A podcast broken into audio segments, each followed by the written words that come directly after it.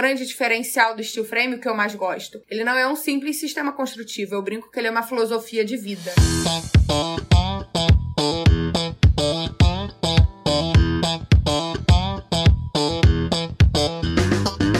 Fala galera, aqui pro São Portela falando e no episódio de hoje do Aprenda Engenharia Podcast nós vamos bater um super papo sobre steel frame. Em que consiste esse sistema construtivo? Quais vantagens e desvantagens? Quais cuidados ter? É muito caro? Todas essas questões foram discutidas ao longo do episódio de hoje. Então fica comigo até o final que eu te prometo que vai valer a pena. O steel frame ou light steel frame é um sistema construtivo industrializado e altamente racionalizado formado por estruturas de perfis de aço galvanizado. Esse sistema dispensa o uso da água na produção e instalação, por isso que costumeiramente também é chamado por construção a seco. O sistema também proporciona total conforto térmico e acústico. O steel frame gera menos entulho, permite uma obra mais rápida, gerando economia inclusive com a mão de obra. Um exemplo disso pode ser visto no estado de Minas Gerais, onde o steel frame foi a solução adotada para reduzir o tempo de execução de unidades de pronto atendimento, as UPAs, e também de unidades básicas de saúde, a UBS. No Brasil, a tecnologia começou a ser mais utilizada na década de 90, mas especificamente nas edificações de médio e alto padrão. Hoje, as estimativas são de que menos de 3% das edificações aqui no Brasil são construídas pelo sistema steel frame, um número que ainda é muito pequeno se levarmos em conta tantas vantagens que esse tipo de sistema apresenta. Em partes, isso se dá pelo fato de o Brasil ainda ser um país muito conservador. Novas tecnologias demoram a ser aceitas.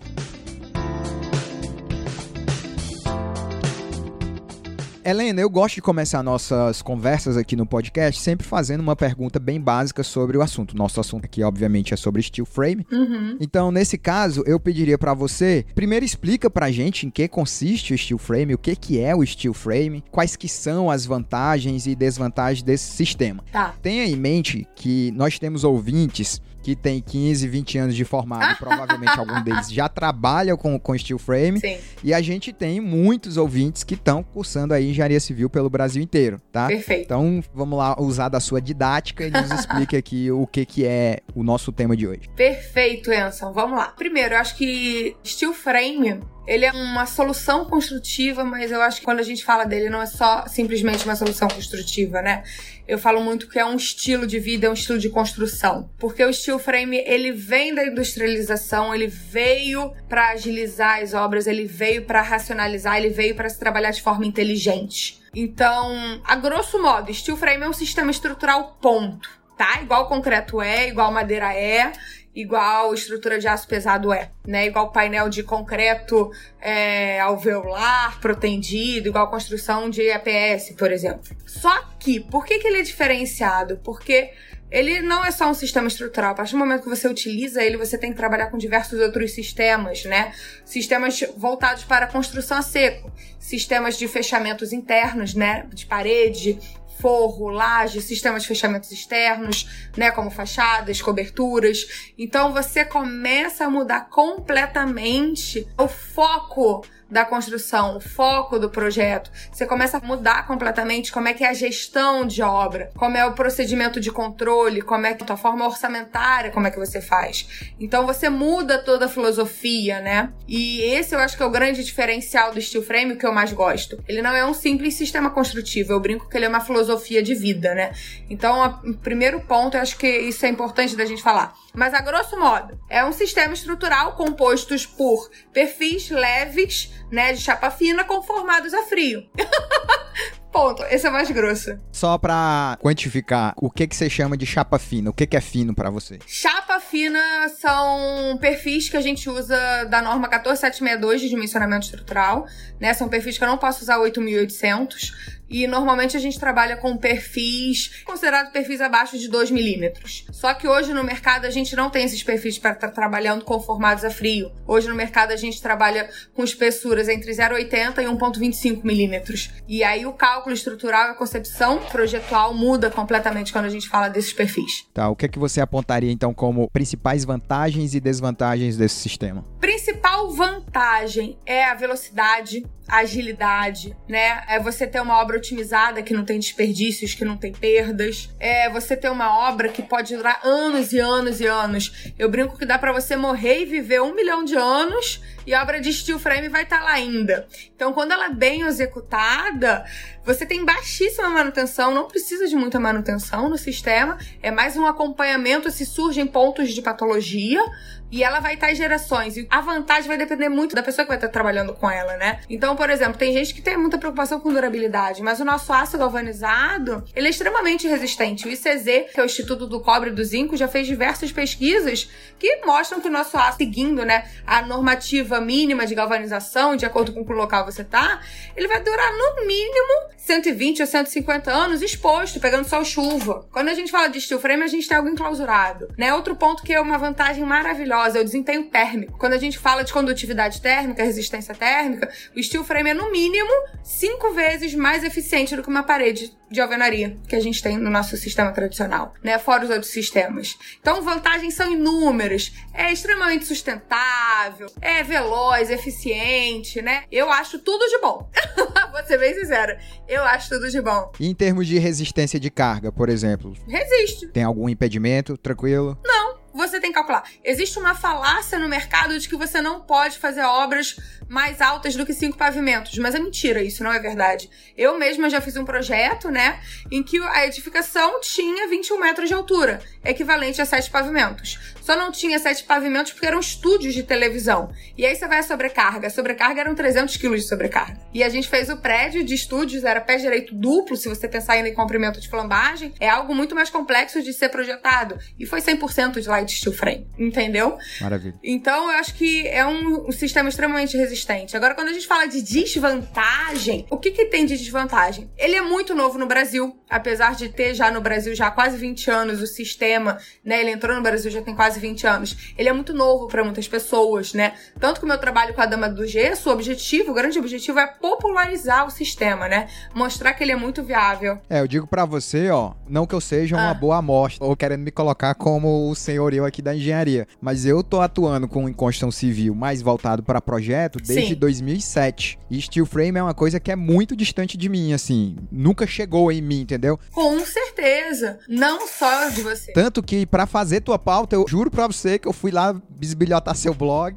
Para tirar umas questões legais. Bacana. Aliás, já deixo aqui, a, fala aqui pro pessoal, procura lá, Dama do Gesso. Eu fui lá para tirar uma pergunta, passei uns 60 minutos lá, lendo bom. bastante coisa e aprendendo bastante. E eu te falo para exemplificar isso que você diz. Realmente não é desconhecido precisa aí de um trabalho realmente de evangelização é. das pessoas nesse sentido, porque eu não sou uma pessoa estranha à construção. Sim. E te falo que eu não tenho tanto conhecimento disso. Eu fui ouvir, para você ter uma ideia, sobre steel frame propriamente, na construção do aeroporto daqui, uhum. porque eu tinha um aluno de concreto 2, isso há uns três anos atrás, dois anos atrás, que estava estagiando lá, e aí ele fez um trabalho da disciplina, ele fez exatamente sobre steel frame. É, eu acho que a fachada do aeroporto foi toda em steel frame, não foi isso? É, eu não lembro exatamente, mas ele falava de uma parte das lajes que tinha sido feito lá e eu fui conhecer isso é. lá. Né? Então você tem total razão em falar desse desconhecimento que ainda existe. E aí, obviamente, eu imagino eu, né? O que é. é desconhecido, normalmente as pessoas têm medo, né? Tem medo, exatamente isso.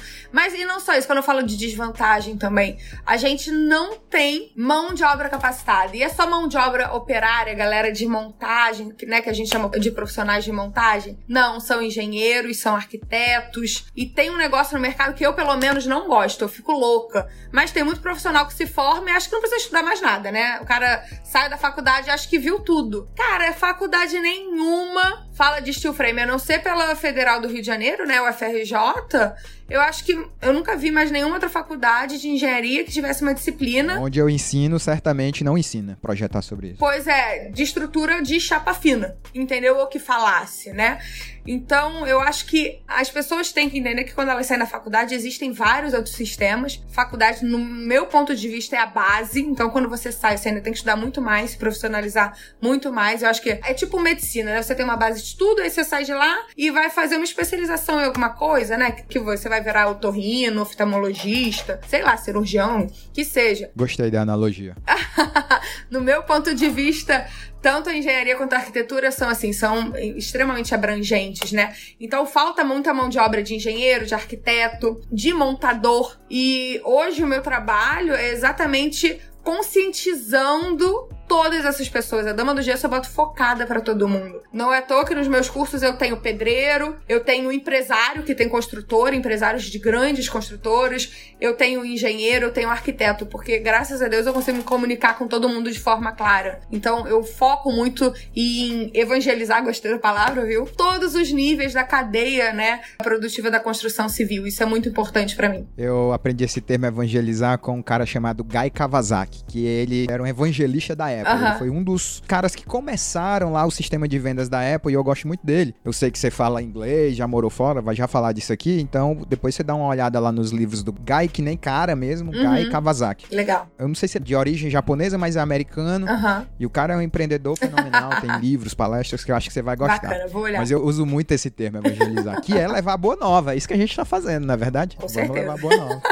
e aí, pegando a deixa aqui, eu sempre peço pros nossos convidados e convidadas a se apresentarem então fala pra gente um pouquinho aí da sua formação, fala um pouquinho do que é a Dama do Gesso. Eu acredito que muitos ouvintes que vão ouvir o podcast mais por mim do que por você não ouviram falar de você ainda vão conhecer, vão lá seguir seu perfil. Eu já tô seguindo, um perfil excelente, gosto muito, você é muito comunicativo, muito simpático é. e muito cativante. Você tem uma fala muito, assim, você ganha a mente da pessoa na hora que você começa a falar. Que bom, que bom, fico feliz. Então fala aí um pouco da sua formação, o que é que você já fez e o que é que você tá fazendo. Então vamos lá. Eu sou Helena Rodrigues, né, conhecida também como Dama do Gesso.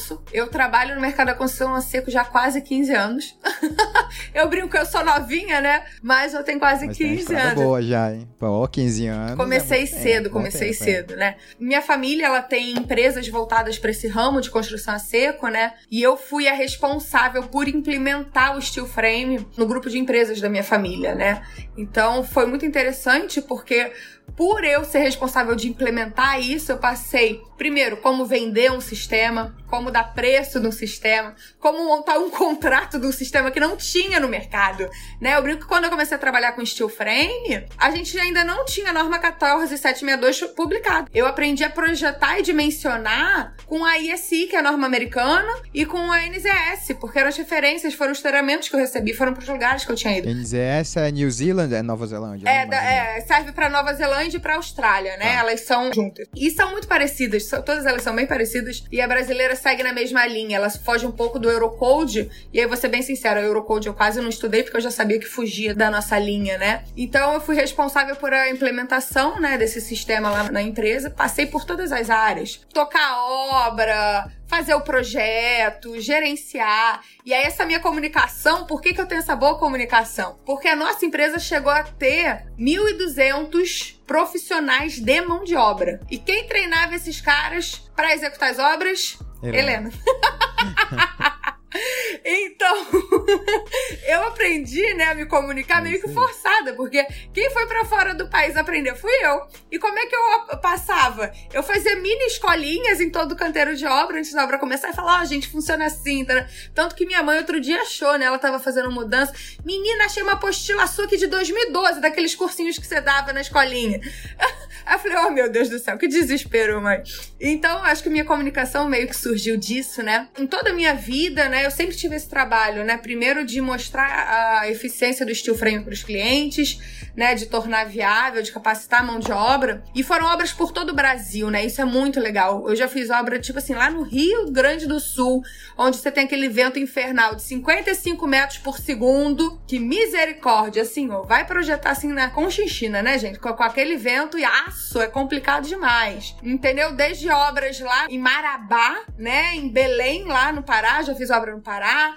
Nordeste, Mato Grosso, já fui pra Conchinchina do interior de Goiás, onde eu achei que ia sair o Curupira do meio do mato, entendeu? Então, isso me trouxe muita bagagem, né? E aí chegou dado o momento que eu falei, quando a gente estava com a empresa de obras com as 1.200 pessoas, né? 28 contratos simultâneos. Eu sentei e falei com meu pai, pai, eu não quero isso pra minha vida. Eu não tenho vida. Eu falei, eu tenho menos de 30 anos, né? Fiquei com pressão alta, não tinha nada. não tirava. Eu falei, eu falei, pai, eu vou morrer, eu não quero isso pra mim. E nessa época, a gente não tem só empresa de obra, a gente tem lojas de varejo, a gente tem distribuição de material, a gente tem indústria. Eu, por exemplo, agora nesse momento eu tô na indústria, né, coordenando um projeto. E aí eu falei, eu não quero isso pra minha vida. Ele falou, você quer o quê? Eu falei, posso ser sincero, eu quero escolher cliente, porque cliente às vezes é um inferno, gente, né? E dependendo do cliente que você tem, misericórdia. Então, até foi algo que eu sempre foquei, né? Eu falo que as maiores e mais emblemáticas obras foi o que fiz. Eu fiz o maior volume, talvez não, mas as mais emblemáticas eu fiz. Então, por exemplo, eu fiz a torre de TV, que era um prédio de 21 metros de altura. Quando todo mundo falava que steel frame podia ter cinco pavimentos, eu fui lá e fiz um de sete. Eu fiz uh, vãos gigantes, eu fiz um vão de 32 metros de steel frame. Porque eu tinha um arquiteto, gente, eu sou arquiteta, mas tem muito arquiteto ruim, viu? Misericórdia. Eu brinco que tem um arquiteto inteligente, aquele arquiteto que não estudou tanto assim, né? mas a arquiteta cismou que queria um refeitório sem pilar nenhum porque senão ia atrapalhar o fluxo dos operários da fábrica, etc. A gente fez 32 metros livre. Então eu sempre fiz muita loucura, né? Na obra do Maracanã. Eu entrei para fazer uma estrutura auxiliar, né, da parte dos bares e banheiros. E aí no final foram 250 toneladas de steel frame dentro do estádio. Até hoje tem um monte de gente que tá andando em estrutura de steel frame lá e nem sabe. Maravilha, maravilha. então foram várias obras ao longo. E eu falei, pai, eu já vivei tudo muito rápido, eu quero mudar. E aí foi quando eu comecei a me estruturar e buscar opções. Eu falei, cara, eu vou começar a divulgar o sistema, né? Vou começar a buscar outras formas tal. Eu falei, já que eu não quero mão de obra própria, eu vou treinar os outros. E aí eu fecho o negócio, passo pros outros executar. No fundo foi assim. E acabou surgindo a Dama do Gesso, mas foi uma jornada e tanto antes de surgir Dama do Gesso e até a transição, né, da super empreiteira para a Dama do Gesso. Mas é assim, né? Ah, tem uma curva de aprendizagem ali, tem uma curva de acontecimentos, né, que ela vai se escalando, se escalando. É uma curva que eu digo que ela é exponencial. No começo, é. É, é os passos são devagarinhos, devagarinhos. Aí em um dado momento você tá sentindo que tá explodindo, que a coisa está avançando e só cresce, é. cresce, cresce e torço, inclusive, que cresça ainda mais aí pro seu lado. Não, com certeza. No caso, uma curiosidade que bateu agora da sua fala, no concreto, Helena, a principal patologia que a gente tem, né, que deteriora as nossas estruturas, eu sou uma pessoa muito mais de concreto, é a corrosão. Sim. Tecnicamente, a corrosão, a danosa mesmo, nem é no concreto. É no vergalhão do concreto. No aço, é, né? Aço. Exatamente, é o vergalhão, é a parte armada. Eu tive patologia no mestrado, viu? Eu não acabei o mestrado, mas eu tive aula de patologia no mestrado.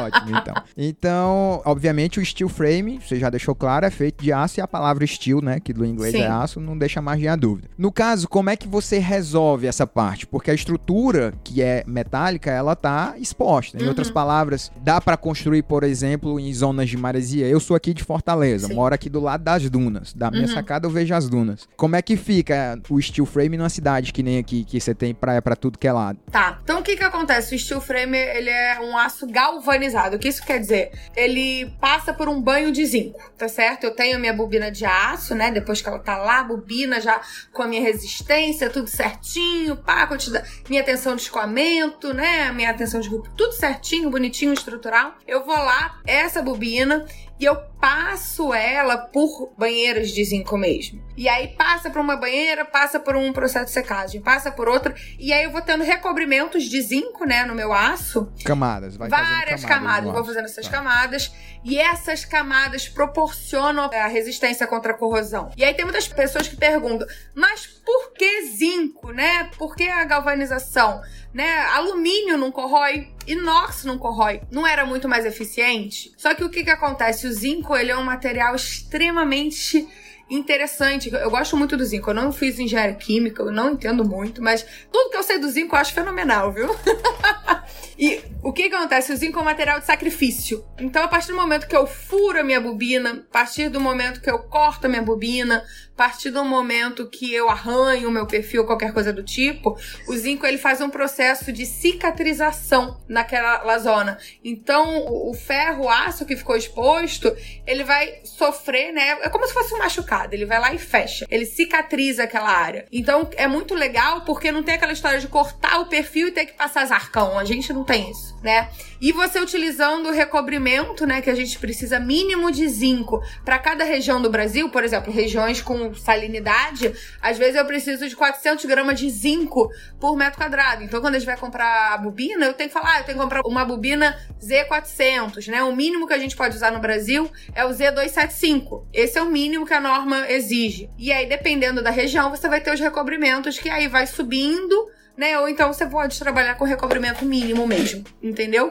E aí isso dá durabilidade do aço. Ou seja, em outras palavras, dá para construir de boa em zonas de maresia. Se eu dá, quiser fazer minha mansão lá de veraneio nenhum. aqui na praia, a Helena garante que eu posso fazer de steel frame. Garanto. A gente só tem que usar o recobrimento mínimo, mínimo de zinco, né? claro, né? Não pode claro, botar qualquer claro. um. Claro. No caso, vamos falar aqui um pouco da parte de construção mesmo. Tá. O que é que você colocaria ou alencaria aí como os principais erros cometidos por quem trabalha com steel frame. Vamos tornar essa pergunta até um pouco mais objetiva. Quais seriam, digamos assim, os três erros grosseiros ou os três grandes erros que as pessoas mais cometem nesse tipo de construção? E além disso, né, não vamos falar só do lado ruim. Me diga aí como evitá-los. Perfeito, vamos lá. Erros comuns, né, que a gente vê no mercado. Primeiro erro, a grande maioria dos erros vem de falácias que as pessoas não leem manual, não leem estudo, escutam o que o fulaninho falou e sai fazendo, né? Faz a coisa na base do rumor. Do rumor. Eu tenho pavor disso. Eu sou aquela pessoa que sigo a norma, faço by ah, the book, né? É e, então, primeiro ponto. Uh, existe uma placa de madeira estrutural chamada OSB. E criou-se uma falácia no mercado que essa placa de madeira estrutural, fixada nas paredes, poderia servir como contraventamento da estrutura. E a partir do momento que você tem elas, você não precisa contraventar a sua estrutura. Então, tem muita gente que faz a obra de steel frame frame, não bota contraventamento com fita de aço ou com perfil de aço, como tem que ser feito,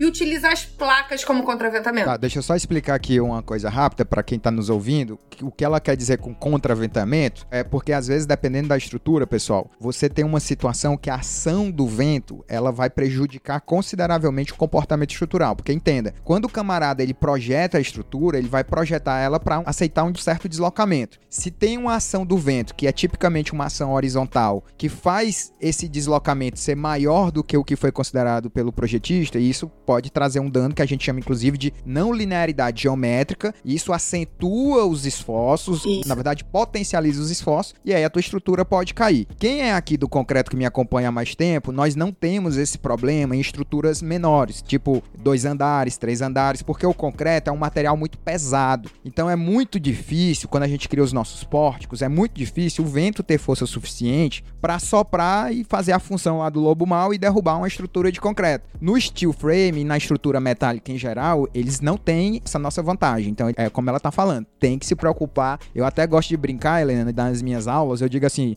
se o cara de metálica ele vai fazer uma casinha de cachorro de 80 centímetros de altura, ele tem que se preocupar com o vento, né? Tem, que, a gente trabalha com materiais né? leves, né? Leves, Não exatamente. Tem, tem, até um vídeo, talvez você nem tenha visto, eu vou te mandar no WhatsApp esse vídeo. Uh -huh. Deu uma ventania aqui que arrastou o teto do aeroporto daqui. Mas olha, Uau. parece faca quente na manteiga, assim, você olhando. Lá na página do episódio, pessoal, vou deixar esse link para vocês verem. Mas dá uma ventania, o teto ele vai se enrolando assim, parece até que é de papel. Mas aí você vai ver, o teto, ele é uma, como você falou, é uma chapa muito fina, um assoprinho e enrola tudo. Então, só para contextualizar aí o que é contraventamento. Exatamente. Então, o contraventamento tem a função de não deixar o telhado sair enrolando como se fosse de papel. Vamos ser mais práticos. Vamos ser mais práticos, né? E aí, o que que acontece? De onde que as pessoas tiraram isso que placas podem substituir contraventamentos? Da norma americana. A norma americana ISI, ela tem anexos que você pode considerar a placa de gesso, você pode considerar uma placa de madeira, você pode considerar uma placa de fibrocimento ou até uma placa de aço como um elemento de contraventamento. Só que a gente está no Brasil. E mesmo quando você vai usar esse anexo da norma americana, que lá nos Estados Unidos não são todos os projetistas que utilizam esse anexo, você tem que trabalhar né, olhando a norma, a espessura da placa que você está utilizando, o diâmetro do parafuso, o espaçamento entre os parafusos. Então, tudo isso não é tipo assim, botei a placa e tá tudo bem, minha casa não vai voar. Não existe isso, né? Então você tem que pensar nisso. Então, primeiro ponto é isso. Obra de steel frame precisa de contraventamento de aço, sim, senhor. Não posso utilizar as placas como contraventamento. Primeiro ponto, né? Segundo ponto, tem diversas pessoas que falam: ah, eu vou usar rebite né? Ao invés de parafuso rachante, porque rebite é mais prático, é mais rápido. Só que a nossa norma 14762, ela foi estudada e ela foi desenvolvida em cima de parafusos rachantes. Então, por mais que exista rebite estrutural, rebite seja muito legal, a nossa normativa não permite que a gente utilize rebite. Então a gente tem que tomar sempre muito cuidado com relação a isso. Então eu tenho diversos alunos que chegam, ah, mas eu vi na internet. Gente, você vê tanta abobrinha na internet que se você for fazer tudo, não é possível, você tá ferrado. Então toda a nossa estrutura tem que utilizar parafusos autotarchantes. Eu não posso usar rebite em hipótese alguma, não sei que seja alguma coisa não estrutural, um fechamento, mas aí vai para um negócio mais estético, né? Não posso considerar esse elemento como conexão. E por que isso é importante? O steel frame a gente não solda, não solda de forma alguma. Então todas as nossas conexões são aparafusadas. Os esforços então estão aonde? Os parafusos. Os parafusos. Então isso não dá para mudar, né? Quer mais alguma? tá bom. Vai, vai mais uma aí. E outra, a gente tem que fazer o coragem da nossa estrutura com chumbador. Eu já vi muita gente prendendo, né, estrutura com bucho e parafuso ou com pino e finca-pino. Porque no drywall é assim, as pessoas confundem muito steel frame com drywall. Só que não é a mesma coisa. Um é um elemento de vedação, o outro é um elemento estrutural completamente diferente. Então, obras de steel frame a gente tem que utilizar chumbador, ou chumbador mecânico, ou chumbador químico. Não pode ser com pino e finca-pino. Maravilha, que aula.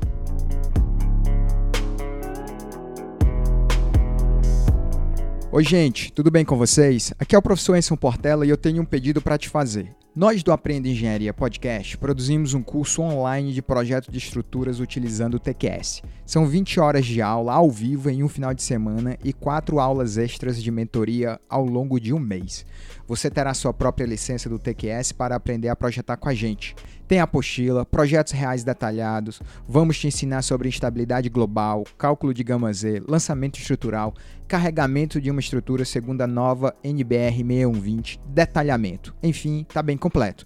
Projetamos uma casa de dois andares e um edifício de 15 pavimentos ao longo do curso. Se quer aprender a projetar e ao mesmo tempo ajudar o nosso podcast, acessa aprendaengenharia.com.br, vá na aba cursos. Valeu!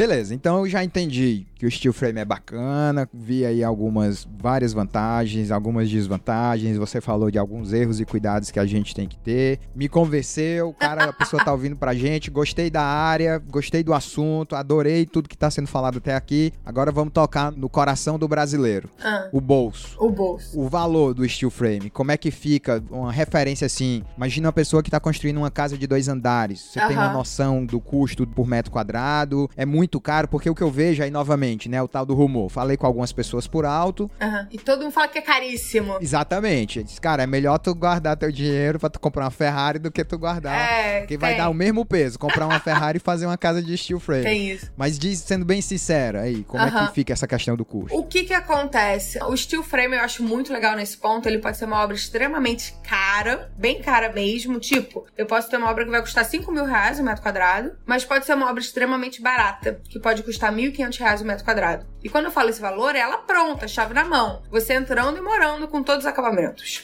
Isso porque a gente trabalha na nossa construção com sistemas e subsistemas, né? Quando a gente tem na alvenaria, a variação de preço vem da onde? É do tipo de cerâmica, do tipo de porta, de janela que você vai utilizar, do tipo de telha, né? São dos acabamentos. Não é da estrutura nem do tijolo, do bloco que você vai estar utilizando. Já no steel frame, você pode ter todas as variações de esquadria, cerâmica, louças, metais, telhado, a mesma coisa, só que a parte da estrutura muda. Não é só o bloco que a gente tem. A gente tem o quê? A gente tem a nossa estrutura de aço, que essa não muda o custo, independente se é casa popular ou é casa de alto padrão. É estrutura, estrutura, estrutura. Eu não posso mudar o meu coeficiente de segurança porque o cara pagou menos, né? E eu sempre falo isso porque tem gente que é assim, ah não, botei menos perfil que a casa popular. Eu, não, não pode, gente, não pode. As pessoas são bem loucas às vezes. Mas o que que muda? São os nossos fechamentos, né? Que são os nossos outros sistemas, né? Então, quando a gente fala de steel frame, eu gosto muito de falar da metodologia 3x3. Por que 3x3? A gente tem que pensar que a gente tem parede, piso e teto, né? E o nosso sistema não usa pilar e viga, as paredes são estruturais, né? Nossa laje, ela é distribuída, ela é unidirecional, não é bidirecional, igual a concreto normalmente, né? E a gente tem um sistema de cobertura que é muito similar de madeira, que a gente trabalha normalmente. Então, a gente tem esses três pontos. E a gente tem o outro lado do método 3x3, que são os nossos subsistemas. Quando eu falo de subsistema, eu tenho a minha estrutura, eu tenho os meus fechamentos, eu tenho os meus acabamentos. E a minha grande variação vem do que? Dos fechamentos e dos acabamentos. Então eu tenho placa de fechamento de parede no mercado que custa 10 reais o metro quadrado. Eu tenho placa de fechamento que custa 30, 40 reais o metro quadrado. Eu posso trabalhar com placa simples, né? Uma placa. Eu posso trabalhar com duas placas. Então eu posso fazer composições que vão variar o meu desempenho mecânico, térmico, acústico. Então a minha grande variação de preço vem daí. Nesse momento mesmo, eu estou fazendo estudo de casas modulares populares e que estão com preço extremamente competitivo. Mas por quê? Porque eu estou trabalhando as minhas tipologias a partir do estudo do método 3x3 para atender esse orçamento. Mas eu posso ter estruturas extremamente complexas, como são as paredes dos cinemas, né? A grande maioria dos cinemas hoje, eu te digo quase 100%, são de drywall ou steel frame, as paredes de fechamento. E não passa o som de uma sala para outra. Então a gente tem essa variação de preço muito grande. Então, se a pessoa domina o sistema, entende essas variações das tipologias, entende a metodologia 3x3, ela vai saber atender qualquer tipo de cliente e ficar dentro do orçamento dele. Basta especificar os sistemas que vão estar atendendo o que ele precisa. Muito bom. Então, muito cuidado com essa coisa de falar que steel frame é super caro, porque pode ser que não seja bem por aí. Né? Pode tem ser que, que não. Você aí é engenheiro, você tem que levantar os números e tomar decisões baseadas em números, né? E não em achismos. Em números, é isso, é verdade. É. Não, e tem outro ponto muito importante também, que as pessoas se confundem, né? Na construção tradicional, o pessoal levanta o material, não sabe fazer custo de mão de obra, dobra o preço e acha que tá tudo bem, né? No steel frame, você não pode fazer isso, né? Por quê? Porque o nosso material é caro. A gente está trabalhando com inovação, a gente está trabalhando com tecnologia, a gente está trabalhando com garantia. E é uma coisa, como você mesmo falou, uma característica do steel frame é você ter a racionalização da coisa, né? Se você começa Sim, a, a só alavancar e, e blefar nesse sentido, especular, é. vai perder a principal qualidade. Não, e aí pra você ter noção, né? Construção tradicional normalmente é isso: 50% material, 50% mão de obra. Quando eu vou pro steel frame, proporção é 80-20. Olha a diferença. Em que 80% é o custo material e 20% é o custo mão de obra. Porque eu tenho a minha racionalização, entendeu? Obra de alto padrão, às vezes, é 90-10. Então, a pessoa tem que dominar o orçamento mesmo para conseguir fechar a obra. O cara que não sabe dar preço, não entende o sistema, ele vai perder o contrato em cima de contrato. Você falou uma coisa aí que me chamou a atenção e eu lembro que eu tinha lido no seu blog, você falando lá pra gente, quem trabalha com steel frame, que não se deve misturar steel frame com alvenaria. Você não. Se incomoda de elaborar um pouco mais sobre isso? Por que que tem que evitar essa combinação? O que que acontece? O que que acontece? Na verdade, ela pode acontecer, mas ela tem que ser cuidadosa. O que que muitas pessoas fazem? Misturam steel frame com alvenaria e não respeita, primeiro, a questão da movimentação, trabalho térmico. O concreto, a alvenaria, trabalha de uma forma, o steel frame trabalha de outra, né? Então, o primeiro ponto é o trabalho. Se você não assume que ali tem uma junta de dilatação, você vai ter problemas de patologia, evidente isso. Então, tem muita gente que quer utilizar o steel frame, né, o drywall para esconder e passa direto, não existe dilatação. Então, primeiro ponto, dá patologias, né? Segundo ponto que a gente tem que tomar cuidado. O zinco é um material incrível incrível, ele é maravilhoso que a gente usa na nossa galvanização. Só que ele tem reação química com alguns materiais que geram a corrosão. Um desses materiais é o cimento. então o zinco não pode ficar em contato com cimento, a gente tem que proteger o nosso perfil.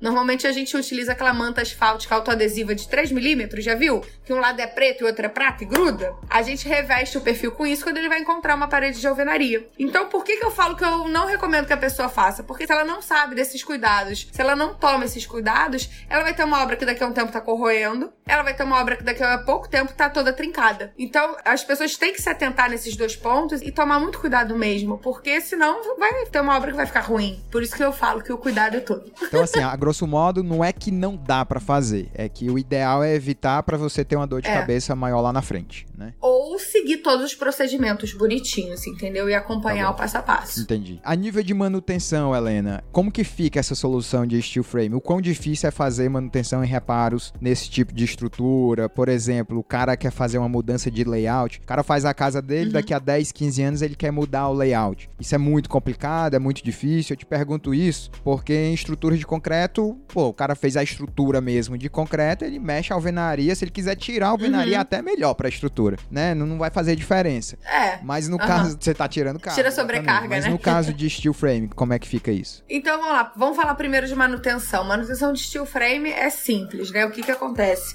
No fundo, a gente tem que acompanhar se tá surgindo algum ponto de corrosão na sua estrutura. Então, o ideal é que de entre 3 e 5 anos, não passando de 5 anos, você abre alguns pontos que você sabe que são propícios a ter corrosão e eles vão ser o que, gente? É onde que tem cimento, não adianta. né? Então, por exemplo, junto ao piso, junto a alguma laje, contra alguma coisa, a gente tem que abrir alguns pontos de vistoria e ver se tá tendo corrosão. Tá tendo corrosão? Tem que fazer o reparo daquele local não tá tendo corrosão, vida que segue. E nosso fechamento é de drywall. Abrir e fechar o drywall, gente, um dia você faz isso. É um negócio super simples, né? Não tem como. Até se dá alguma infiltração, é, qualquer coisa, eu brinco, né? Parede de alvenaria, quando dá infiltração, é um inferno, né? Você não sabe de onde vem a água, não sabe como conserta e fica aquela quebra ali. Eu tenho pavor. e a pior parte é que quando você acha que consertou, aí tá legal, aí você é. faz a reforma, faz o acabamento, dá uma semana, volta. Nossa. Dá um desespero, né? Tá de derrubar a parede. Tanta raiva que dá isso.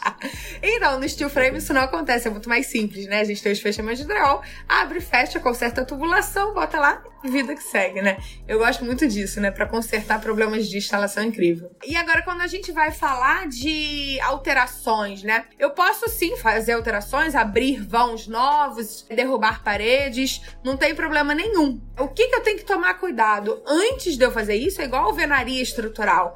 Eu tenho que saber qual é a função daquela parede, porque eu brinco, né, que na minha obra de steel frame eu tenho um perfil a cada 60 ou a cada 40. E cada perfil é como se fosse um mini pilar. Eu tenho que descobrir qual é a função daquela estrutura. Ela tem pegando cargas verticais e horizontais, está pegando só carga vertical, só carga horizontal. Quais são os carregamentos que aquela parede está recebendo, né? E aí nisso você tem que consultar a pessoa que fez o seu projeto na época, né? Você tem que ter, e eu dou sempre dica, né? Você que tá comprando uma obra de steel frame, você tem que pegar sempre naquele bookzinho de entrega os seus projetos estruturais de steel frame, o certificado do aço da siderúrgica, né? Da ArcelorMittal, CSN, os Minas, a siderúrgica que for, e o contato do projetista, porque se você quiser alterar, você vai ter que saber o que, que aquela estrutura tá pegando. Então você vai ver qual o carregamento que aquela estrutura tá pegando. Você quer mudar ela? Você vai fazer um escoramento na sua laje ou no seu telhado e vai ver como é que você vai redistribuir aquelas cargas ou reforçar ela e fez a alteração depois vida que segue. É um negócio simples. Eu vou te dizer que às vezes é até mais simples do que sair quebrando as paredes de alvenaria, viu? Mas eu imagino mesmo. Eu tenho até uma história, não uma história, algo para eu imagino que talvez você não é da área, talvez não conheça isso, mas em pontes, né? Eu trabalho muito com pontes. Aliás, é algo que eu trabalho mais mesmo é com estrutura de pontes. Que legal. E existe uma tendência natural, Helena, das pontes ferroviárias elas serem metálicas, principalmente principalmente uhum. treliçadas metálicas. Sim. Já as nossas pontes rodoviárias, que inclusive é onde eu atuo mais, elas são normalmente de concreto mesmo, concreto convencional em múltiplas vigas, né, que a gente chama de longarina. Uhum. E aí o que que acontece? Por que que é assim? Por que que quem está na ferrovia, o dono da ferrovia prefere uma ponte normalmente treliçada metálica? Porque a manutenção é muito mais fácil. Se der um problema numa barra localizada de corrosão, ele vai lá, como você disse, escora. No caso dele, ele corta a barra e solda a outra lá. Sim. Eu mesmo já vi a Vale do Rio Doce, quem são os nossos ouvintes aí do Pará, lá do professor Remo, lá da Universidade Federal do Pará, ele mostrando pra gente a Vale do Rio Doce trocando uma ponte inteira treliçada em 48 horas. Em 48 horas, o cara derruba uma, traz outra montada pelo rio e coloca lá. Isso seria muito mais complexo numa estrutura puramente concreta. E lá na ferrovia, o ouvinte tem que ter em mente que é o seguinte: o trem ele só passa naquele lugar. Ele não tem a opção de você De montar volta, um né? desvio e construir outra estrada de ferro, ela é muito cara. Então, qualquer coisa de manutenção ou troca daquele dispositivo tem que ser algo muito rápido, porque se for esperar o concreto curar 28 dias, a empresa de minério vai perder milhões de dólares porque o trem dela não está passando. O que não é verdade na ponte rodoviária. Na ponte rodoviária, a ponte caiu, quebrou, você faz uma provisória rapidinho, ou você faz um desvio, porque o carro ele pode sair da estrada, o trem não pode sair da estrada de ferro, né? Então você tem esse viés aí só para confirmar essa coisa que você falou dessas, digamos assim, vantagens da manutenção. Eu acho o ponte incrível, viu? Ah, eu também acho. Ponte é Eu- incrível, eu adoro ponte. Essas estaiadas de cabo de maravilha. aço, então eu acho incrível, Eu gente. sou suspeito para falar.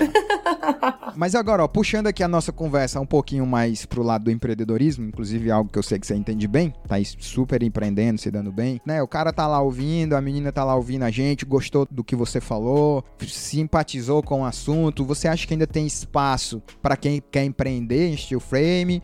Ou você acha que é uma coisa muito nichada e pode esperar que você vai sofrer pra caramba para as coisas acontecerem? Ou que talvez financeiramente agora não vale a pena de você entrar? Qual é a análise que você faz do mercado? Vou te dizer que esse é um mercado extremamente promissor, não é pouco não, é muito, muito, muito. Porque eu vou contar uma coisa engraçada, viu? Desde que surgiu esses programas de decoração e reforma, né, que a gente vê no GNT, Discovery Home and Health, até acho que no SBT, Record, tá tendo, né? Aí eu brinco, desde que surgiu os Irmãos à Obra, que no fundo foram eles que começaram com essa tendência, gente, tá todo mundo querendo construir com drive steel frame. Então, por causa da Dama do Gesso, eu tenho noção da minha audiência, eu vejo a minha audiência, né? A gente faz pesquisas, né? A gente tem as métricas do Google, 22% da minha audiência são clientes finais. O que que é o cliente final? O cara que quer construir com steel frame, tá? Ele quer entender mais sobre o assunto para ter segurança, porque é algo novo que ele não conhece, né?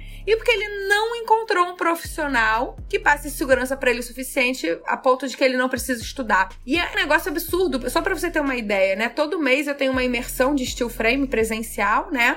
que acontece até aqui na fábrica que eu tô nesse momento. É uma fábrica de steel frame. E todo mês eu tenho um ou dois clientes finais. E participar dessa imersão não é barato. Só a inscrição são 3.500 reais. Ou seja, o cara paga 3.500 reais, ele não é da área, porque ele quer entender o sistema construtivo que ele quer utilizar e porque nenhum profissional passou segurança para ele. Tanto profissional de projeto, quanto profissional de montagem, quanto construtor, ele não encontrou ninguém. E ele vem e faz esse investimento. Então eu acho um negócio assim, ó, impressionante. E eu brinco, né, pra galera, porque as pessoas falam: ah, não tem ninguém na minha região. Porra, eu vou, eu vou sofrer. Tem que ser você. Cara, tem que ser você o primeiro. Claro. Gente- eu, eu não entendo esse tipo de pensamento. Cara, também. você vai virar referência. As pessoas falam, Helena, mas na minha Exatamente. cidade ninguém é, tem. É a sua vez. Falei, é é- cara, é a que porta incrível. Batendo aí, ó. Estão batendo é incrível, na porta. é. porque é uma tendência e é absurdo, gente. Não entra na minha cabeça um cliente final ter que vir se deslocar pro Rio de Janeiro, pagar passagem de avião, ou gastar gasolina, ou gastar o tempo dele, pagar 3.500 reais pra passar dentro de uma fábrica pra entender um sistema, entendeu? E todos eles vêm, não, eu tô vindo porque eu quero saber como é que eu vou acompanhar e cobrar minha obra. Como é que eu vou saber se meu projeto tá bem feito? Olha só isso. Ele não encontrou um profissional que passa segurança pra ele. Então o mercado não tá pouco bom, ele tá muito bom. Tem muito cliente final e pouco profissional. E a galera que tá focada nisso tá nadando de braçada, você não tem noção. Eu tô vendo muita gente ganhar muito dinheiro. Vários alunos meus, inclusive, cara, estão ganhando muito bem porque eles estão sendo os primeiros na região deles. Então, cara, se não tem ninguém nessa região, vai dentro, porque é sucesso, não tem outra coisa. Show de bola. Nossa, fantástico. Muito bom ouvir isso. pra gente encerrar aqui o nosso podcast, eu sempre peço que os nossos convidados, eles indiquem, né, um livro, um livro que foi marcante na sua vida, não necessariamente é relacionado aqui ao assunto do podcast, um livro que teve um peso pessoal na sua vida e um filme, o que a gente poderia dizer assim, eu, eu acho sempre uma pergunta injusta, mas o, qual seria o filme que você indicaria? Qual o melhor filme? Eu sou um cinéfilo, Você é então cinéfilo. ter que escolher só um filme pra mim seria tortura. Oh, meu Deus do Bem, Eu gosto do Matrix, você tá vendo o quadro É, eu tô vendo. parede, O pior que sou eu tava olhando assim, eu achei que eu tava lendo errado, sabe? Mas tá tudo bem. Mas é isso mesmo, eu. Mas diga lá, qual é o seu livro e qual é o seu filme? Ó, eu vou dizer um livro que foi recente que eu li e que me impactou muito. Foi O Essencialista, ou então é O Essencialismo, que era sobre a gente focar num direcionamento e a gente botar energia nisso, né? Por a minha família, ela tem indústria, ela tem varejo, ela tem franquia, ela tem atacada, ela tem empreiteira. Por muito tempo, eu fiquei querendo focar em todas as áreas. E quando você foca em tudo, ou você fica maluco, ou você não tem resultado. Eu tinha um sócio que dizia que se você quer projetar tudo, porque a gente fazia sempre concreto armado protendido, e sempre tem alguém que faz metálica, madeira, que é, faz tudo isso aí. Você Quem não quer faz projetar nada. tudo acaba não projetando nada. Pois é. Então, mudou muito, né, a minha visão. E aí, hoje em dia, eu faço uma coisa de cada vez. Ah, Helena, outro dia a pessoa falou: Helena, tô vendo um negócio aqui bacana. Vou importar steel frame pra Portugal. Eu falei, pô, que legal esse negócio. A pessoa, é, é, vamos. Eu falei, olha, agora não. Prometo, né, que mais pra frente, quando eu terminar os projetos que eu estou fazendo nesse momento, eu posso analisar isso. Mas nesse momento, agora não. Então, eu acho que o foco, ele traz muito resultado e o livro deixou muito claro isso pra mim, porque eu nunca tinha visto de forma tão clara quanto ele me mostrou, né? Então, Essencialismo, a disciplinada busca por menos. Seria isso. isso, isso aí, exatamente. Tem engraçado que o desenho que marcou minha vida, se eu pudesse, eu tatuava esse desenho. É que eu não gosto muito de tatuagem, viu? Eu sou meio careta. Mas se eu gostasse, eu tatuava. Era uma bolinha, aí fala assim: bolinha com várias setinhas. É o que as pessoas que querem fazer tudo faz. Então, sua energia é assim. A bolinha com uma setinha é o foco que você pode ter, onde que você pode chegar. Então, acho que foco é muito importante. E quando a gente fala do steel frame, tem que ser a mesma coisa. Eu vejo alguns alunos tendo muito sucesso e outros não tendo tanto sucesso. Isso por quê? Alguns pegam o steel frame e abraçam. E essa é a causa deles. Abraçam falando que vão fazer projeto, abraçam falando que vão fazer gestão de obra, abraçam falando que vão ser os construtores e vão ter uma equipe de montagem, entendeu? Outros alunos não, eles fazem o concreto, eles fazem madeira, bambu e steel frame também. Então, o cliente não sabe. Falta foco. Então, eu acho que foco é muito importante pra gente ter resultado. Eu acho que hoje, né, o resultado que eu tenho foi por causa do foco, entendeu? E a gente tem que tomar cuidado que quanto mais a gente cresce, mais as pessoas tentam puxar a gente em várias direções. Certeza. Então a gente tem que tentar focar em uma parte só que o sucesso é certo. A gente não precisa ter dúvida. Com foco, dedicação, o resultado é certo. Eu concordo. E o filme? E o filme, você vai rir, gente, mas outro dia eu vi um filme que é- tinha marcado minha vida e eu revi de novo e marcou de novo. Eu vou brincar, é sério. Ó, quando eu era criança, eu era apaixonada pela Mulan. E aí eu fui ver agora o filme da Mulan, de personagem de né, verdade, novo, né? é. Gente, mudou algumas coisas, mas ficou mais incrível ainda, né? E eu sempre me senti muito assim, Mulan. Eu sempre quis ser uma mulher guerreira, desde criança. E eu cresci, eu falei, gente, mas eu tô tipo a Mulan, gente. eu sou Legal, incrível legal. mesmo. Tem que ser guerreira mesmo. Tem- Aí eu bom. olhei assim, e é bacana, porque você vê e você fala, é, você tem que batalhar pra ter o reconhecimento, né? Nada vem fácil, nada. Então eu vi a Mulan, né, brigando pra ser guerreira, tananã, e chegar e ter sucesso. Eu falei, é, eu sou Mulan mesmo, Maravilha. viu, gente? Então fica a dica. Helena, pra gente encerrar, deixa aí teus contatos. Eu adianto que tem o site www.damadogesso.com.br. Tem um blog muito bacana, muitas das perguntas que eu fiz aqui. Que no legal que você leu o blog, que viu, fala. gente? Leio, leio. Eu sou uma pessoa Que bom. que conta as coisas direitinho. Mas divulga as suas mídias, tudo aí. Então vamos lá, gente. Além do blog lá no site, vocês podem ir no YouTube também, né? O YouTube a gente tem muito vídeo lá. Eu tenho mais de 500 vídeos falando tudo sobre steel frame, sobre montagem, sobre orçamento, sobre projeto, sobre construção, tudo que você possa imaginar, a gente tá falando lá sobre steel frame. E também é Dama do Gesso. E tem o Instagram também, né? Dama do. Gesso.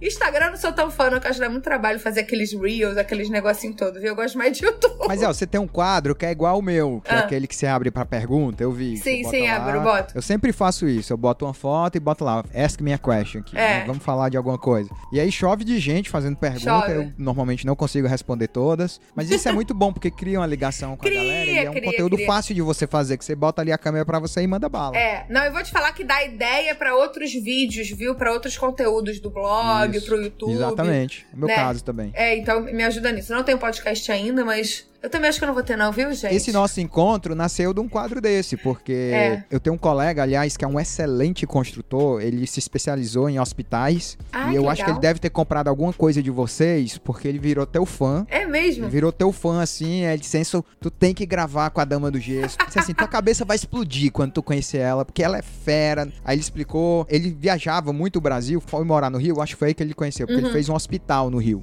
Ele construiu um Hum, hospital no entendi. Rio. E eu acho que ele usou steel frame. E aí depois Ah, ele foi pra entendi. Salvador e construiu outro hospital. Tanto que a gente gravou um episódio com ele, Thiago Martins, sobre construção de hospitais. Ih, que legal. Principais questões de construção de hospitais. E é um nicho maravilhoso, viu? Já ganhei muito dinheiro fazendo obra de hospital. Nicho muito bacana que ele passou pra gente, assim, uma experiência. Ele é um, um engenheiro de mão cheia. Legal. Um excelente engenheiro. E aí ele que fez esse link aqui exatamente na brincadeira de eu perguntar, abrir pra pergunta. Que bacana, gostei. Mas olha, pra mim é um prazer enorme. Muito obrigado aí pelo seu tempo. A gente tá gravando aqui por quase uma hora. Você é uma pessoa super simpática. Obrigada, super Elson. simpática mesmo, muito cativante. Assim, você passa uma energia muito positiva, né? Muito sorridente.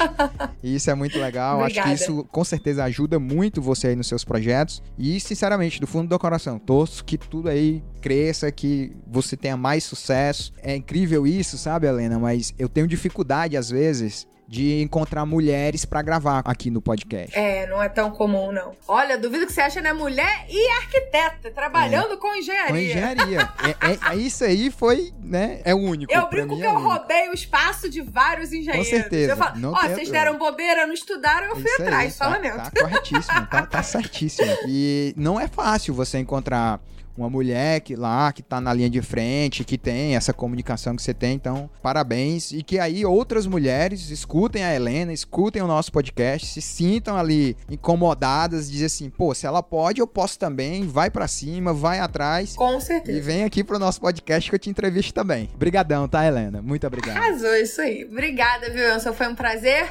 Tchau, tchau, gente. Obrigada pela presença. Siga a Dama do Gesso e a gente se vê por aí. Beijo. Maravilha. Tchau, tchau.